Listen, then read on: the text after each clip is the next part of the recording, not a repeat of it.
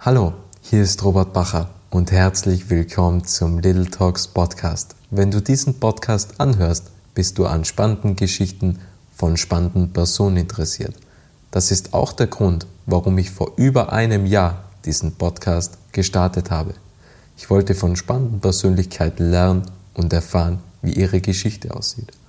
Und jetzt geht's los. Herzlich willkommen zum Little Talks Podcast. Hier geht es um reale Geschichten von inspirierenden Persönlichkeiten. Die Welt verändert sich, Inspirationen sind überall, genauso wie Geschichten. Es war noch nie so einfach, sich zu vernetzen und seine Geschichte zu teilen. Little Talks vermitteln in 30-minütigen Interviews spannende Impulse, welche bewegen, zum Nachdenken anregen und Identifikationspotenziale schaffen.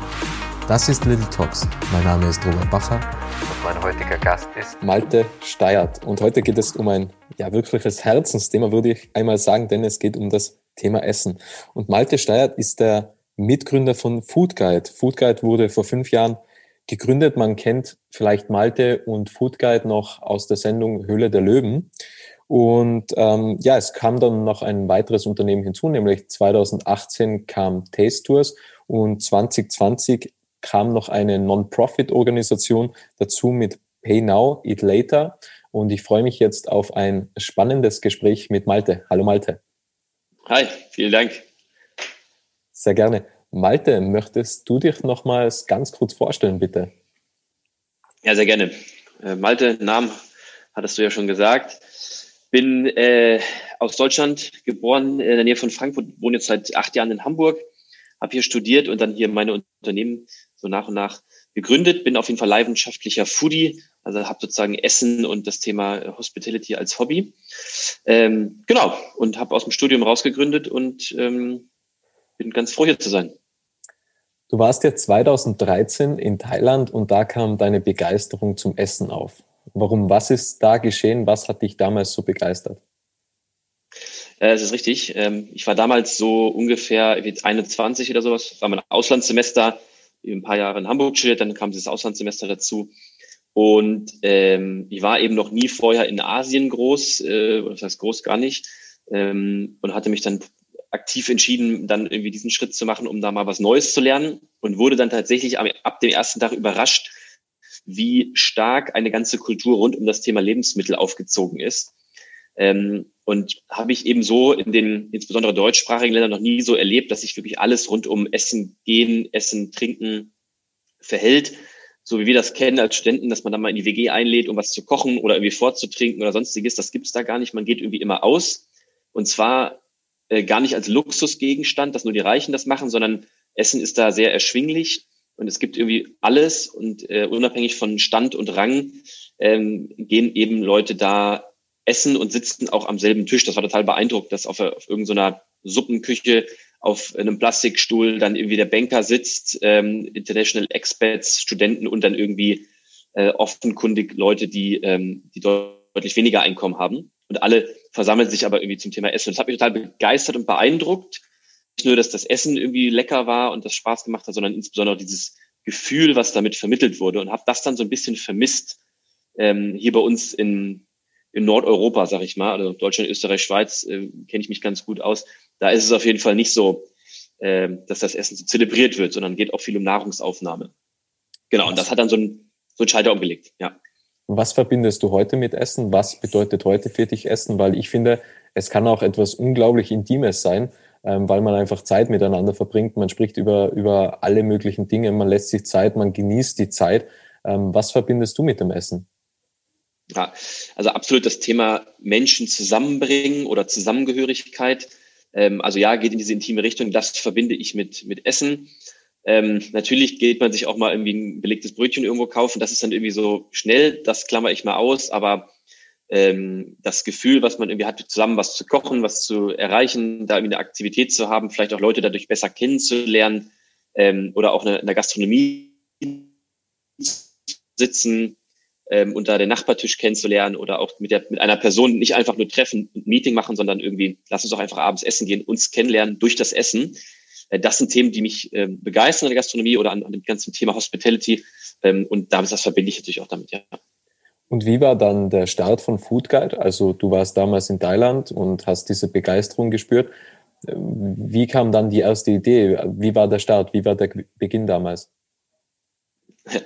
Ja, genau. Also wie ich vorhin sagte, hat mich das irgendwie begeistert und ich bin irgendwie mit so einem Gefühl zurück nach Hamburg, nach Deutschland gekommen, dass das total ähm, energetisierend war, wie man dort, wie dort gelebt hat, diesen Lifestyle.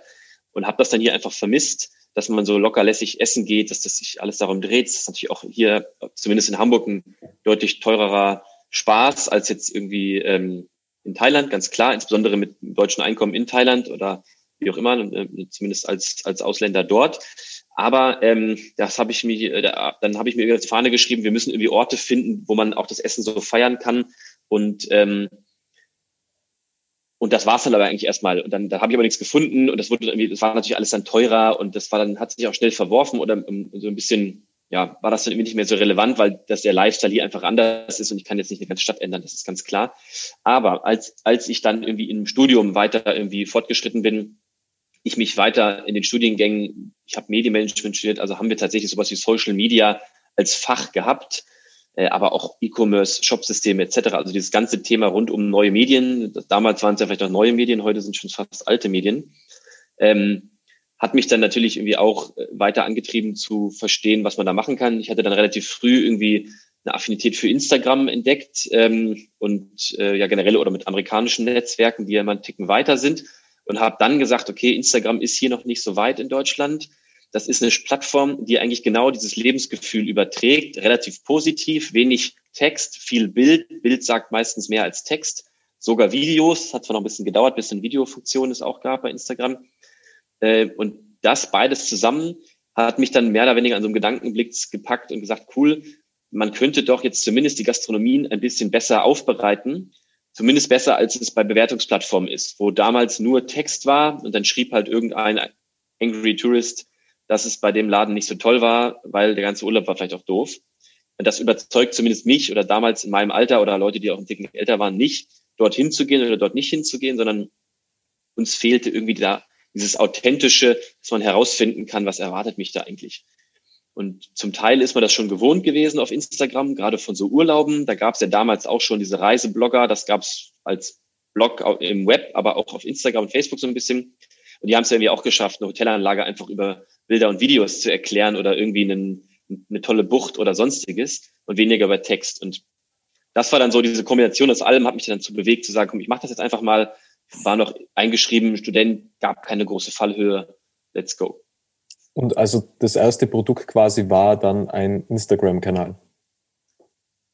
Genau, das äh, erste Produkt, und das gibt's ja heute immer noch, war der Instagram-Kanal Hamburg Food Guide.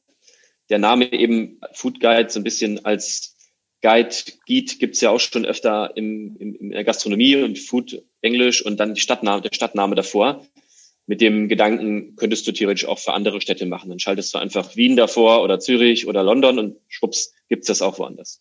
Und wie ist das Geschäftsmodell? Genau, damals war das Geschäftsmodell äh, nicht existent, sondern es war einfach ein Spaßblock von mir, äh, ich hatte auch irgendwie noch einen Nebenjob. Ich habe das dann als zweiten Nebenjob sozusagen umsonst gesehen, einfach als Projekt. Ich habe daran viel gelernt, habe noch studiert. Irgendwann fing es dann aber an, dass Instagram, ich sage mal nach einem Dreivierteljahr oder so, äh, und 10.000 Followern oder was auch immer für den Hamburger Account, vielleicht auch 20, ich weiß nicht mehr genau, ähm, dass Gastronomen dann geschrieben haben, weil sie dann mittlerweile selber auf Instagram waren, Mensch, ähm, wie funktioniert denn das hier? Kann man sich da listen lassen bei euch? Es gibt eine Listungsgebühr die kannten das halt irgendwie von Yelp, TripAdvisor und Co. So mit so Listungsgebühren, gelbe Seiten mäßig, wenn du halt da Geld zahlst, stehst du halt da unter Steakhouse, wenn nicht, dann halt nicht.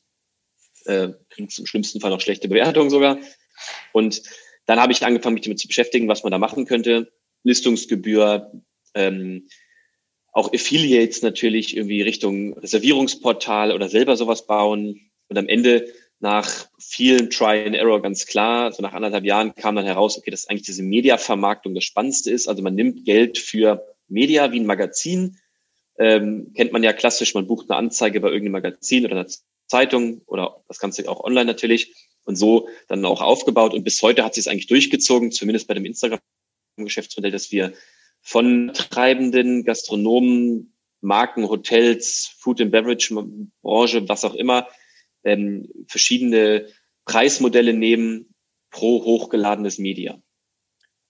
Und wie war dann dein Werdegang? Also du hast, hattest ja vorher noch einen Job. Ähm, wann hast du dich nur mehr auf Food Guide konzentriert? Wann war für dich der Moment da, wo du gesagt hast, okay, da kann was entstehen und auf das will ich mich jetzt fokussieren?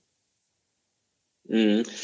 Ähm, ja, genau. Also ich habe 2014 diesen Instagram-Account aufgemacht. Also das ist irgendwie schon sechs Jahre her, mittlerweile über sechs Jahre im Mai. Ähm, und hatte dann noch bis Ende des Jahres irgendwie so einen, so einen Nebenjob, so einen Werkstudentenjob ähm, bei Red Bull. Äh, kennt ihr in Österreich auf jeden Fall ganz gut. Äh, bin ich auch bis heute total dankbar. Teile meines Gastronetzwerks kamen dann auch einfach darüber. Das war total beflügelnd äh, im wahrsten Sinne des Wortes. Und relativ äh, schnell dann so nach einem Jahr äh, und das Studium neigte sich auch so dem Ende, es ging dann nur noch an die Bachelorarbeit, ähm, habe ich dann irgendwie gemerkt, okay, ich verdiene da zwar nichts dran, aber das macht so Spaß, da ist so viel Upside und ähm, wenn du es jetzt nicht machst, dann dann machst du es nur halb und dann ist es irgendwie auch kacke, weil der Aufwand ist zu hoch, um das als Hobby zu machen. Das ist jetzt irgendwie was anderes, als mal einmal die Woche Fußball spielen gehen. Ähm, und habe dann diesen, diese, diese Nebenjobs so langsam runtergefahren und ähm, fing dann auch an, die ersten Umsätze mit Foodguide zu machen. Das war nicht vergleichbar mit, mit, mit dem Job, das war viel, viel weniger aber irgendwie war da eine Chance da. Und die, an der habe ich dann weitergearbeitet und das ungefähr nach einem Jahr nach diesem Instagram-Account war das dann, dass ich das sozusagen Vollzeit kannst du auch nicht sagen. Ich habe ja auch noch dann fertig studieren müssen, ähm, etc. Aber dann war das auf jeden Fall klar, das machen wir jetzt erstmal. Also oder ich damals alleine, ja. Und wie ist dann Food Guide gewachsen? Habt ihr da mehrere Standorte aufgebaut mit Instagram-Kanälen oder, oder was waren die nächsten Schritte?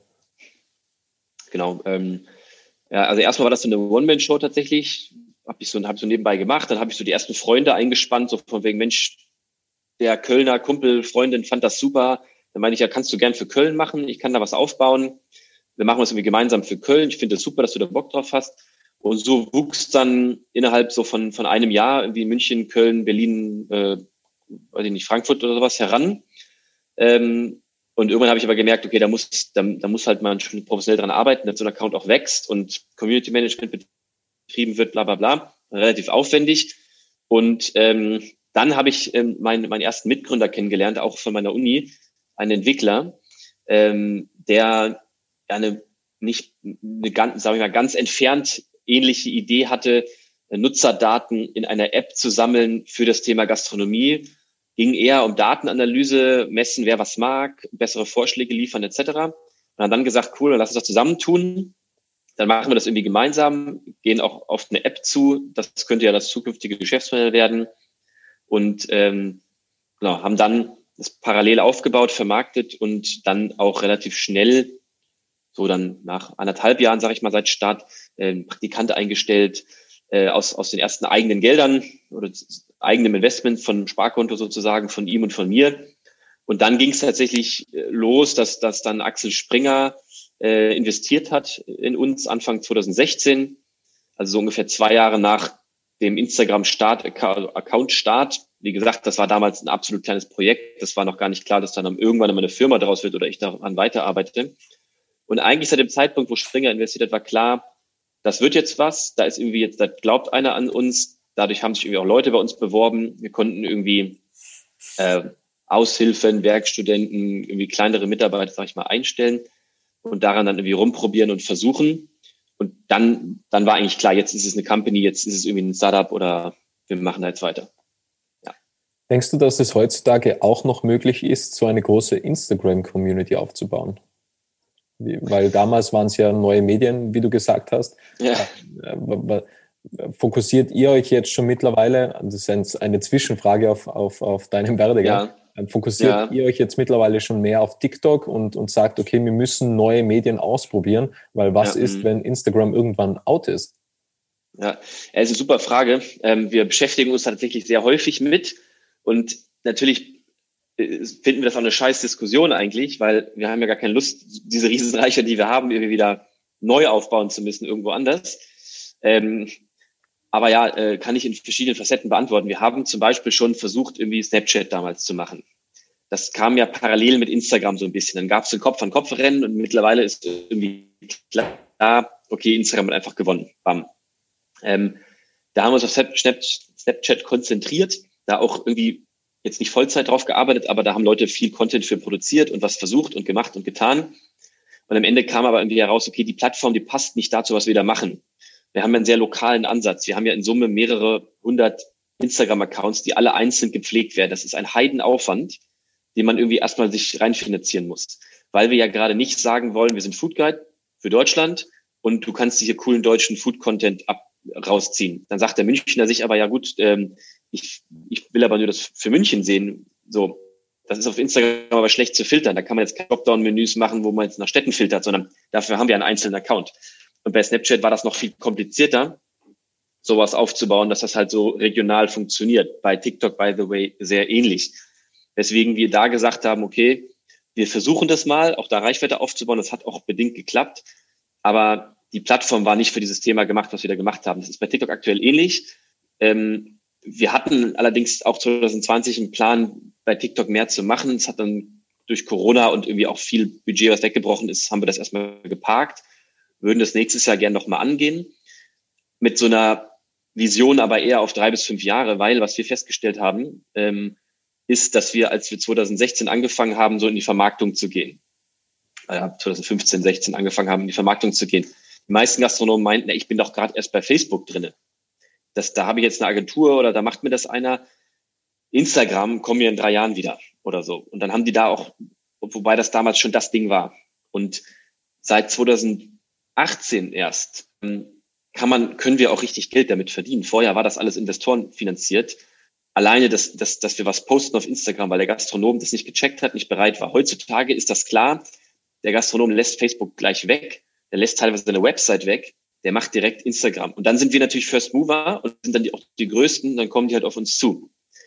Deswegen ist das, hat das so einen krassen Delay in dieser Gastronomiewelt, dass wir glauben, dass wenn längst Instagram out ist, die Gastronomen immer noch da Geld für ausgeben werden, weil sie da irgendwie so ein bisschen delayed sind. Aber wir, wir rechnen schon damit, dass man in den nächsten drei Jahren parallel sich irgendwie bei TikTok mal Gedanken machen sollte, damit man umschwenken kann. Aber merkt man da, dass andere ja. Länder vielleicht weiter sind? Also dass in den USA zum Beispiel Restaurants sagen, ja, TikTok auf jeden Fall, da bin ich dabei. Ähm, und in mhm. Deutschland und Österreich und, und, und ja. Ländern, dass wir einfach generell, wie, wie in so vielen Dingen, einfach hinten sind. Also merkt man das Länder abhängig, ja. also dass, dass es Unterschiede gibt? Ja, doch, doch, doch. Also absolut. Wir kennen einige ganz tolle Gastronomiebetriebe oder so, so Ketten, die nicht so ausschauen wie Ketten in den, in den Staaten, vor allen Dingen, aber auch in asiatischen Bereichen, die haben schon längst ganz andere Netzwerke, die total interaktiven, geilen Content liefern. Das, das muss auch professionell betreut werden. Da bin ich mir ganz sicher. Das macht nicht die Aushilfe, die, der, der Kellner, die Kellnerin, sondern sicherlich macht es da irgendwie auch jemand in-house oder eine Agentur oder sowas. Ähm, ist, ist auf der einen Seite muss man sagen, ja, wir hinken, hinken da ein bisschen hinterher. Man guckt sich immer alles ganz lange vom Beckenrand an, bis, bis dann eigentlich zu spät ist und dann wird ganz hastig reagiert. Uiuiui, scheiße, äh, neue Medien alle brauchen jetzt irgendwie äh, Internet oder äh, Homeoffice und was auch immer. Das ist ja teilweise schon peinlich. Aber es ist auch natürlich so, dass man dann hinterfragen muss, wie der Algorithmus funktioniert von so einem TikTok oder damals auch Snapchat. Und der funktioniert halt bedingt so regional, wie es Instagram tut. Ähm, also wie, die, wie der Content ausgespielt wird bei TikTok ist sehr international. Also das ist für eine Marke, für eine Klamottenmarke oder für eine Automarke oder weiß ich nicht, Coca-Cola wegen mir, die halt weltweit distribuiert ist, super geil, weil man kann mit lokal produziertem Content international Reichweite generieren. Weil Coca-Cola gibt's ja überall zu kaufen. Ich glaube, es ist die bestvertriebenste Marke der Welt. Wenn du jetzt aber eine Gastronomie in New York bist, dann hast du zwar zwei Millionen Klicks auf dein geiles Video, wie du eine Pizza schmeißt oder sowas, aber am Ende des Tages sind halt nur 10.000 davon wirklich auch in New York und könnten zu deiner Zielgruppe gehören. Und das kannst du auch da ganz schlecht messen. Und das ist so ein bisschen das Problem, was wir halt dabei für unser Geschäftsmodell sehen. Wenn man jetzt eine Food-Marke ist, Müsli-Riegel oder ein Shake oder so, der halt irgendwie in Europa verkauft, dann macht das wiederum jetzt schon mehr Sinn. Für uns ist aktuell die Aufmachung von, oder für, für Gastronomen, wie ich finde, ist die Aufmachung von TikTok noch nicht ganz äh, passend für das Geschäftsmodell, was die eigentlich haben, was ja so hyperlokal ist. Teilweise nur ein Stadtteil, teilweise nur ein Bahnhof, wo man dann so durchkommt. Und dann kann TikTok mit ganz vielen Klicks aus ähm, New York und Vietnam nicht helfen. Das heißt aktuell und, und auch in Zukunft mal nur Instagram und, und einfach schauen, die Vision äh, mal mit TikTok zu arbeiten und vielleicht ändern sich ja dann auch die Algorithmen, dass das vielleicht lokaler wird. Äh, merkst du irgendetwas, dass sich der Konsum verändert? Ähm, weil was mir so auffällt, ist, dass das einfach wir immer noch schneller konsumieren. Wir wollen wirklich nur mehr gezielten Content. Also das nehme ich so wahr aus, aus der mhm. Werbung. Und dass wir einfach mega gezielt sind äh, oder, oder mega gezielt auf den Inhalt schauen. Und wenn uns das in einer Sekunde nicht beeindruckt, dann wollen wir schon wieder das nächste haben und alles nur noch ultra schnell und ultra zusammengefasst. Was sind deine Erfahrungen in, in dem Bereich? Ja, das stimmt tatsächlich. Also das ist dieses Thema, also ja, ich glaube, das ganze Konsumverhalten, das ist schon sehr äh, so ähnlich, wie du das beschreibst. Da würde ich auf jeden Fall einen Haken hintersetzen. Äh, Instagram generell ist ja so ein, ein ein Tool oder ein, ein Netzwerk, was sich ja sehr so über dieses Inspiring definiert. Da geht man ja, man geht ja wenig zum, früher zumindest ging man nicht zum Shoppen auf Instagram, wie jetzt bei Zalando. Da ging es ja auch eher darum, zack, geile Hose zusammengefasst, das, was ich halt brauche und dann schnell weiter. Zeit ist Geld und so funktioniert es halt heutzutage. Bei Instagram ist ja auch viel dieses Rumdaddeln und irgendwie nochmal einen Account abchecken und dann haben die schon wieder geilere Klamotten und Urlaub und äh, super coole Videos und was auch immer. Ähm, das ist, glaube ich, noch ein Vorteil, um das Ganze nicht unbedingt zu entschleunigen, aber zumindest dieses Konsumverhalten da noch nicht ganz so prägnant zu machen. Aber jetzt muss man natürlich dazu sagen, dass Instagram jetzt mit dem letzten Update natürlich diesen Shopping-Button reingezogen hat. So wie man früher ja auch auf, auf Facebook relativ pushy war, dass irgendwie dort Produkte auch verkauft werden konnten über diesen Facebook-Shop am Ende gibt es jetzt auch ja ähnlich ähm, über dasselbe Backend verfügbar auf, auf Instagram, so dass ich jetzt die Tendenz sehe, dass halt Instagram auch viel mehr halt auch als Shopping-Konsumkanal genutzt werden kann, dass halt ganze Marken einfach sagen, ey, mein, meine fünf oder zehn Produkte sind halt hier bei mir verlinkt, letztendlich auf, auf dem Shopping-Profil. Ich ziehe euch auf Instagram, versuche mit Content zu aktivieren. Wenn es innerhalb von einer Millisekunde nicht, nicht zieht, dann ist der Kunde weg.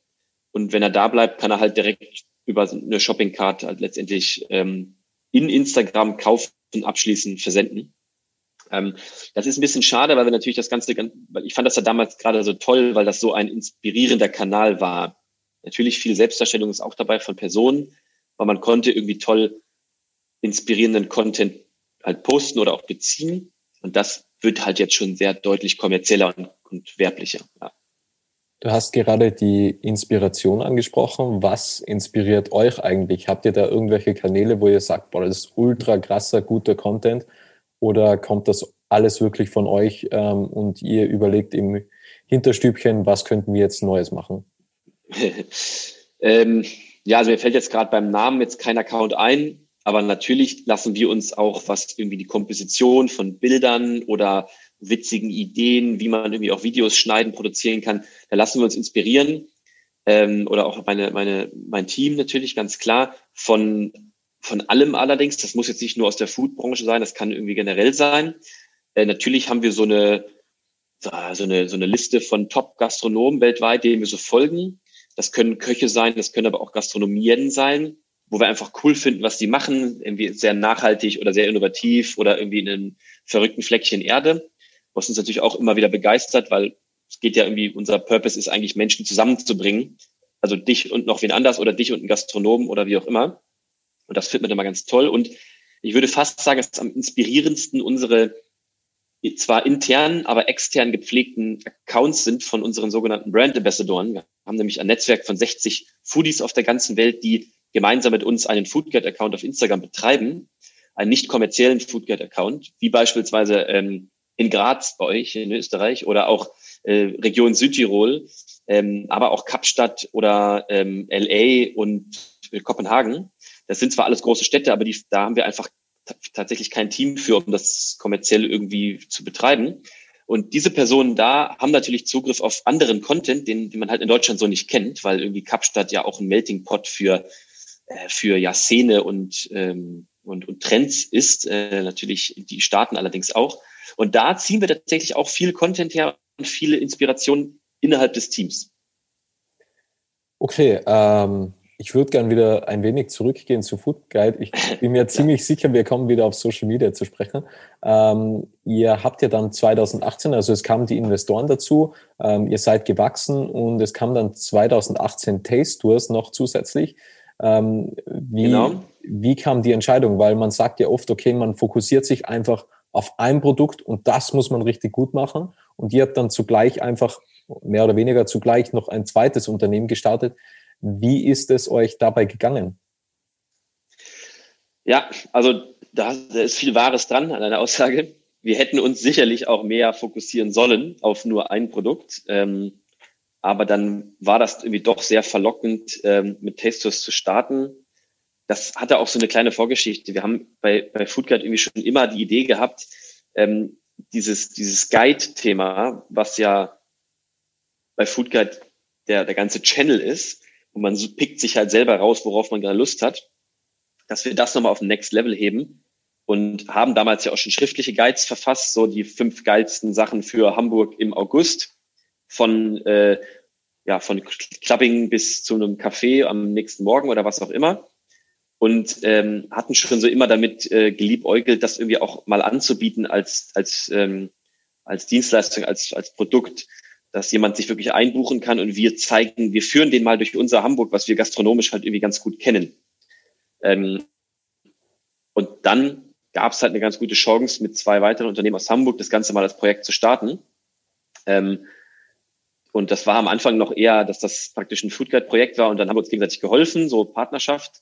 Und dann wurde das irgendwie klar, das ist so ein Aufwand. Und dann kam das Thema Fokus auch gleich wieder zurück, dass wir gesagt haben, ja, wenn wir das jetzt so nebenbei machen, dann reißt es uns ständig raus. Wir machen irgendwie alles, aber nichts richtig. Und dann war das eben die Entscheidung, das Ganze rauszugründen, dann auch jemanden dafür einzustellen, der sich da sozusagen hauptverantwortlich drum kümmert, so Interims, was auch immer mäßig. Ähm, genau, und dann haben wir es nebenbei gemacht äh, für so ein Jahr. Und dann gab es ja auch schon da auch wieder Investment. Und dann kamen wir da auch nicht wieder raus. Dann mussten wir da Gas geben. Würdest du das wieder so machen? Neben Food Guide noch etwas aufbauen? Ja, haben wir ja mit Penalty leider wieder gemacht. Also äh, irgendwie äh, lerne, lerne ich da irgendwas aus dem. Ich, als, ich will es jetzt nicht als Fehler bezeichnen, aber sicherlich von außen betrachtet hätte man schon sagen müssen, Mensch, Junge, ähm, mach doch mal einmal was drei Jahre fertig und dann aber richtig geil und dann machst du das nächste. Aber das Leben spielt ja dann irgendwie so oft so anders. Und wenn dann Opportunities natürlich da sind, die halt total gut zu integrieren sind, ähm, dann, dann finde ich schon, man sollte es irgendwie machen, man sollte es so smart anstellen. Es ist ja allerdings jetzt auch nicht so dramatisch, wie es darstellt, dass wir dann dafür bei Foodguide irgendwie alles stehen und liegen lassen haben, sondern das war jetzt irgendwie meine Wenig Wenigkeit und wir, wir hatten ja auch ein größeres Gründerteam, die sich dann halt zu x Prozent halt sozusagen rausgezogen hat. Weil letztendlich haben wir aber auch damit verdient. Also wir profitieren natürlich auch ja an Umsätzen oder auch an Kontakten etc. Eher bringt es mich in eine Lage, dass ich feststelle, dass die ganzen Modelle, die wir einzeln haben, einzeln gar nicht stark genug sind, um da eine richtig riesen Nummer draus zu machen, sondern eher die Kombination aus so einem, wir nennen das mittlerweile Taste Group als Arbeitstitel, dass irgendwie diese ganzen Produkte halt zusammen eigentlich von denselben Mitarbeitern auch bedient werden. Also wir haben dann im Kundenservice eine Person für alles. Das geht über Firmen hinweg. Das ist ein bisschen nervig in der Verrechnung. Aber wir sitzen halt eher alle im selben Büro oder hier gegenüber im zweiten Büro. Dann das ist so, so. Und dann mit Marketing oder Performance Marketing, ähm, oder auch Projektmanagement, das ist alles sehr, sehr ähnlich, weswegen wir eher irgendwie erkannt haben, dass man irgendwie mit dem tollen Team und dem tollen Kernnetzwerk, was Foodguide da irgendwie hat, dass man daraus immer geile Projekte ziehen kann. Und eins davon ist vielleicht nur saisonal, wie jetzt unsere Gutscheinmagazine, die wir zum Weihnachtsgeschäft immer verkaufen, in so einer Geschenkbox. Das ist so ein einmaliges Ding. Und andere werden vielleicht zum Produkt wie Taste Tours, was so ein bisschen länger läuft. Kann man eigentlich sagen, wie groß das Marktpotenzial der zwei, äh, zwei Unternehmen ist? Also gibt es da irgendwie eine Eingliederung, wo man sagen kann, okay, man rechnet irgendwie mit so viel Marktkapital oder, oder mit Marktpotenzial? Boah, ganz schwierig. Also wir überlegen natürlich auch immer, weil unsere Investoren das natürlich auch ein bisschen verlangen. Gerade bei Foodguide geht es um Mediavermarktung. Da gibt es dann diverseste Berechnungsmethoden, die man halt dann irgendwie mit der Reichweite, die wir haben, berechnen könnten, was wir da kapitalisieren können. Wir, es ist dann aber am Ende in der Realität für uns ernüchternder und wir, um jetzt mal Zahlen zu nennen, wir schätzen mit Food Guide in, in den deutschsprachigen Städten, dass wir da so mit einem ohne sich zwar das Fenster zu lehnen, sicherlich so eine Million Euro Umsatz machen kann. Das sind aber jetzt alles keine abgespaceden, die man jetzt irgendwie an die Börse bringen kann, sondern das ist dann doch relativ bodenständig hinten raus. Deswegen sagte ich ja auch gerade, dass es halt so ein bisschen kleinteiliger ist und deswegen die Kombination aus den diversen Produkten eigentlich das Endergebnis ist, äh, weil man dann ja mit, mit mehr Leuten erreichen wir nicht so viele mehr Millionen. Man könnte aber mit der gleichen Anzahl von Leuten halt noch eine zweite, ein zweites Produkt mit bedienen zu einem Großteil, dass man halt sehr kosteneffizient ist. Das ist eher so das, wo es hingeht. Ähm, aber da wird auch bestimmt wer anders eine Berechnungsmethode finden und sagen, ja, schau mal an, bei welchen Mediaagenturen äh, Budget für Food and Beverage ausgegeben wird. Das, da könntet ihr auch einen Cut von abhaben. Aber es ist leider, also wir wollen das ja auch gar nicht. Wir wollen nicht, dass jetzt irgendwie große, weiß ich nicht, um jetzt keine, um jetzt Namen zu nennen, weiß ich nicht, Maggi und ähm, Rittersport, das passt ja auch gar nicht zu uns. Das sind ja so LEH-Marken, die man, also Lebensmittel- Einzelhandelmarken, die man da irgendwie so kaufen kann als, als Soßenbinder oder als Tafel Schokolade, da ist der Content gar nicht spannend genug, dass wir das auf dem Gastronomiekanal hochladen, sodass wir halt schon gebunden sind an ziemlich viel Gastronomen. Und da ist der Markt halt dann doch nicht so groß. Zumindest das Budget in Marketing ist nicht so groß. Ähm, wir haben ja schon zweimal angesprochen, äh, dieses Jahr oder 2020 kam ja, kam ja noch etwas dazu. Pay now, mhm. eat later. Und man muss dazu sagen, du hast das mit einem Mitbewerber gemacht oder? Also mit ja, genau. Ja, ja, genau.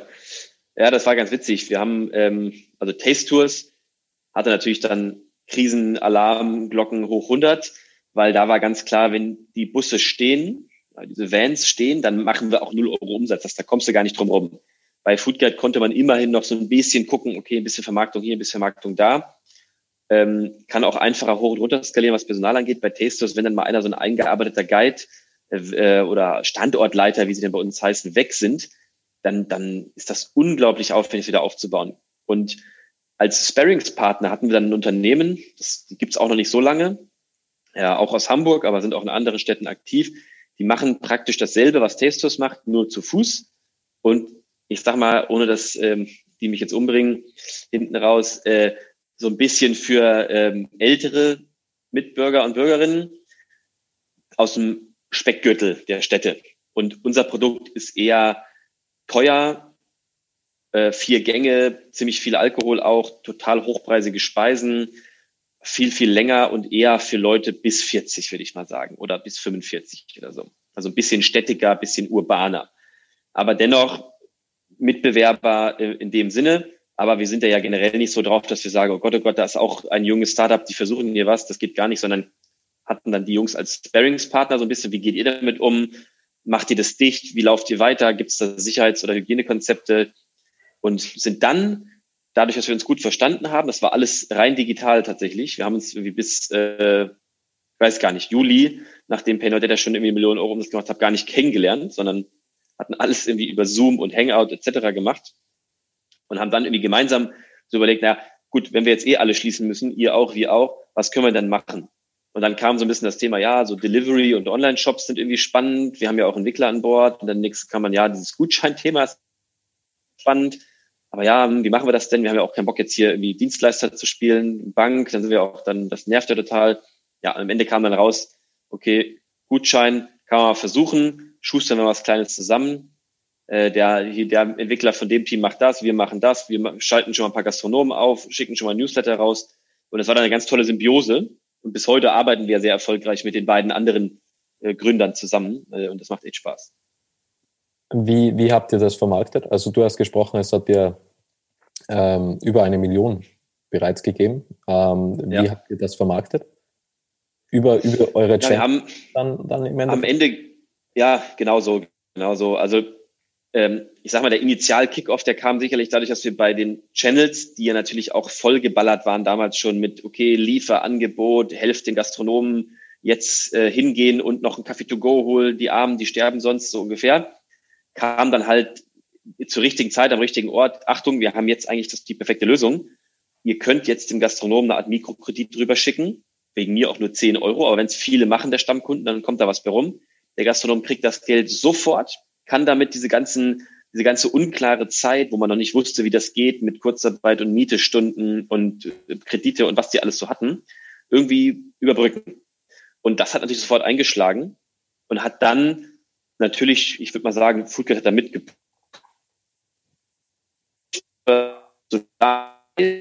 Und hinten raus gab es natürlich, dann ist dann die Presse aufgesprungen, hat das dann auch wiederum gesehen, irgendwo bei Foodgate oder woanders und dann hat das so einen Ball ins Rollen gebracht. Ja. Gut, ich würde jetzt noch gern ein wenig auf dich eingehen. Was waren deine größten mhm. Learnings bisher? größten Learnings. Ähm, ja, ich glaube, dieses Jahr auf jeden Fall das größte Learning. Wir können auch Krise. Ähm, generell hatten wir halt super viele Ups und Downs, irgendwie Team groß, dann passte das nicht kleiner, Investment, dann war Geld alle, dann hat das in der App nicht so geklappt, wie wir uns das vorgestellt haben, viel Geld ausgegeben. Also irgendwie ähm, total spannend und immer, immer irgendwie was zu tun gehabt, aber das war jetzt halt noch nicht so das Thema. Und dann kam irgendwie Corona und dann haben wir gesagt, so, ey, das ist jetzt hier der, der, der, der, der, der, der letzte Stoß und wir, wir hören jetzt auch einfach auf, weil das irgendwann macht es ja auch keinen Spaß mehr und haben dann aber festgestellt, nee, ähm, in der Art und Weise, wie wir kommuniziert haben dieses Jahr, hat das irgendwie wahnsinnig gut mit dem Team auch funktioniert. Total loyale, extrem motiviert, gute Mitarbeiter, die, ähm, die mich auch dann am Ende aufgebaut haben und motiviert haben. Und das Ganze dadurch, dass sich alle eben, nicht nur irgendwie Mitarbeiter und oder Arbeitnehmer, Arbeitgeber, aber sonst, sondern, sondern alle irgendwie so sehr solidarisch gefühlt haben. Und das ist irgendwie etwas, wo ich stolz drauf bin, was, was ein Learning war, dass, wo ich das vorher, hättest du mich vom Jahr gefragt, würde jetzt Corona kommen oder würde jetzt so eine Wirtschaftskrise auch kommen, dann hätte ich gesagt, ja, alles klar, dann sind wir durch. Das war ein Learning, dass wir das dann doch können. Ähm, genau, anderes großes Learning war auf jeden Fall, dass sowieso das Thema Schnelligkeit, dass das irgendwie total wichtig ist, weil wir irgendwie Paynoid Later, hätten wir es eine Woche später gestartet, wäre das wahrscheinlich heute nicht da, wo es ist, oder hätte dann auch da, ich meine, heute ist das jetzt gar nicht mehr so spektakulär. Das äh, war ja im ersten Lockdown halt so ein Riesenthema. Also im ersten Lockdown in Deutschland ein Riesenthema. Eine Million Euro in acht Wochen an, an Außenumsatz ähm, gibt zwar nichts bei uns hängen, war ja aber auch Non-Profit. Ähm, das war irgendwie krass und das war ein Riesen-Learning, dass wir das irgendwie über, über diese Geschwindigkeit schnell mal machen, irgendwie eine 80-Prozent-Lösung pitchen, gucken, ob das gut angenommen wird. Wenn ja, dann volle Ressourcen drauf, wenn nein, dann lassen. Und ein weiteres Learning, vielleicht das dritte, letzte für dieses Jahr, war sicherlich das Thema auch Nein sagen, dass wir uns wirklich nur die Projekte rauspicken, die wir uns leisten können, die sinnvoll sind, die eigentlich, die unserer, die, die, die, die uns unserer Vision oder unseren OKRs, wie auch immer, näher bringen. Ähm, und, und weniger, nur weil es mal geil klingt, mal irgendwie hier was, da was zu machen. Und dann haben wir relativ gut ausgesiebt und es hat einen klaren Fokus gebracht fürs Team und damit auch irgendwie stärkere Erfolge erzielt. Sowohl irgendwie monetär dieses Jahr kann man jetzt nicht von Erfolgen sprechen, aber eine schwarze Null ist ein super Erfolg schon mal sozusagen, äh, hat uns dahin irgendwie geführt. Ja. Wenn wir jetzt eine Zeitreise zurück äh, ins Jahr 2013 machen und der heutige Malte trifft den jungen Malte, was würdest du für einen Tipp mitgeben? Der sitzt in Thailand und ist gerade vom Essen begeistert. Was würdest ja. du sagen?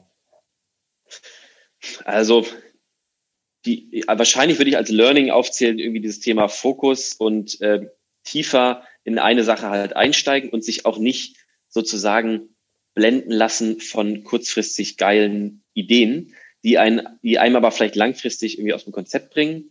Das Thema Stringenz natürlich, aber auch so ein bisschen, das ist dem geschuldet gewesen, dass ich natürlich ganz jung gegründet habe, ohne große Erfahrung am Arbeitsmarkt auch zu haben oder auch in der Führung etc., hätte ich wahrscheinlich mal gesagt, damals, man wusste ja nie, ob das was wird, aber ähm, schau mal, dass du dir einen Mentor suchst in ganz jungen Jahren, der dich irgendwie die, die Zeit begleitet. Ähm, das ist nämlich etwas, wo ich heute immer noch so ein bisschen nachsuche, aber irgendwie jetzt der Zug nicht abgefahren, aber relativ schwierig, dass es immer schwieriger wird über die Zeit, glaube ich, dann wen zu finden. Ähm, ja, das sind so zwei Sachen für, für den Business-Kontext zumindest. Letzte Frage. Möchtest du noch irgendetwas sagen? Möchtest du noch irgendetwas mitteilen? Ähm, ja, außer, dass wir hoffentlich vielleicht ja nächstes Jahr mit Penadetta auch in Österreich durchstarten können.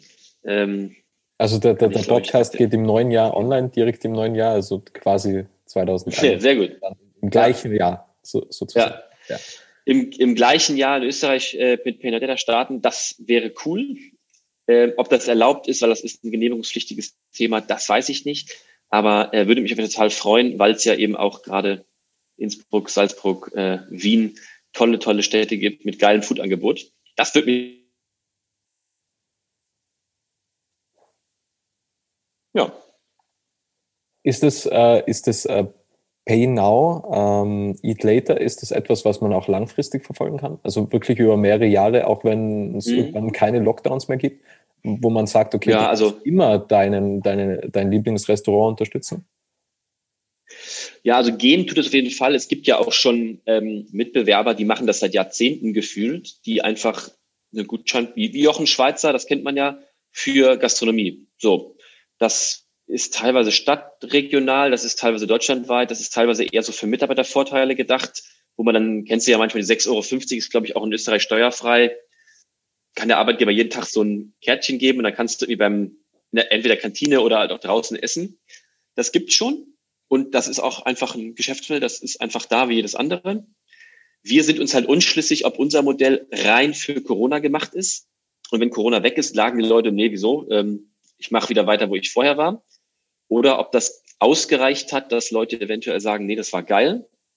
Ähm, Pay Now It Later, das geht ja auch ohne Krise. Man kann auch einfach zum Geburtstag, der Robert, der geht so gern Sushi essen und dann schenken wir ihm alle zusammen einen 50 Euro äh, Sushi-Gutschein. Und dann müssten wir das natürlich auch kommerziell umstellen. Den Plan gibt es auf jeden Fall, die große Überlegung, dass wir dann irgendwie eine Provision nehmen vom Gastronomen, weil sonst geht das natürlich nicht weiter.